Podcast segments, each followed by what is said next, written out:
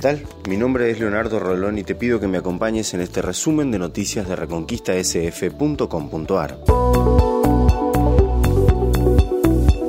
El Consejo Municipal de Reconquista debate cómo debe resolverse la presidencia del Consejo en el próximo periodo. Hay varios planteos, pero hasta el momento el acuerdo no parece estar cerca.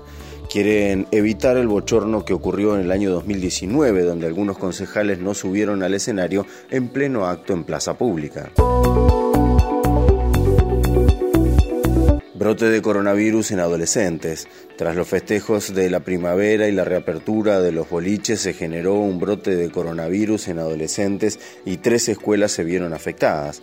Algunas decidieron volver al sistema de burbujas y hay mucha preocupación en el sistema de salud. Leira Mansur, titular de la región de salud, habló de este tema. Como ustedes saben, a la fecha tenemos 59 pacientes activos en toda la región con patología COVID y 19.714 pacientes totales desde que iniciamos la pandemia. Tenemos una situación especial en dos localidades de nuestra región, que es lo que recién mencionaba Inelén, que es en Reconquista y en Villo Campo. Si ustedes ven la grilla con el número de casos, van a ver que en la mayoría de las localidades estamos por debajo de 10 y Reconquista está con 26 casos activos y Villo Campo con 18. Bueno, se está trabajando en estas situaciones, ¿sí?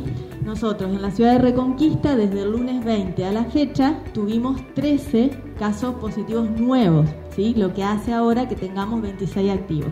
Estos 13 nuevos llama la atención, eh, que es lo que a nosotros nos pone en alerta, es que son adolescentes, ¿sí? Son chicos jóvenes con diagnóstico de COVID positivo, por lo que nosotros empezamos a actuar según el protocolo, ¿sí? Tenemos identificados las escuelas a las que asisten, ya se actuó con protocolo, ¿sí? Separando la burbuja, y a su vez estamos trabajando porque hay puntos en común de encuentro, ¿sí?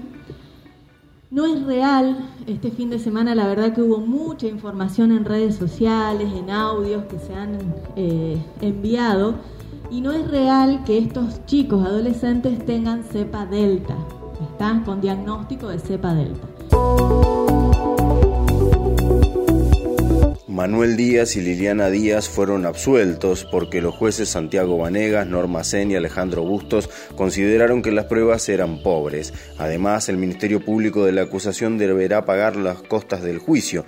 Los dos imputados llegaron a juicio tras haber hecho entrar a la hija de Manuel Díaz a la alcaldía para coaccionarla.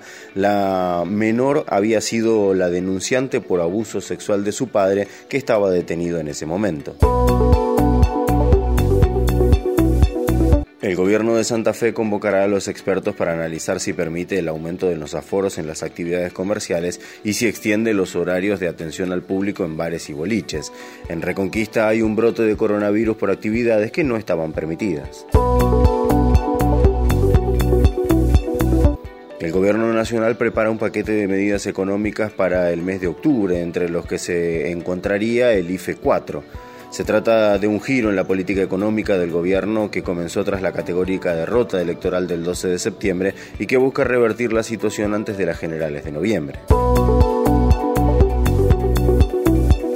Joe Biden se aplicó la tercera dosis de la vacuna. El presidente de los Estados Unidos aseguró que para vencer esta pandemia y salvar vidas es necesario vacunar a más gente. La totalidad de las personas en los Estados Unidos tienen habilitada la vacuna si es que así lo desean. El gobierno de ese país además autorizó ahora la tercera dosis. El Servicio Meteorológico Nacional anticipa una jornada de cielo cubierto y de probabilidad de lluvias y tormentas durante todo el día.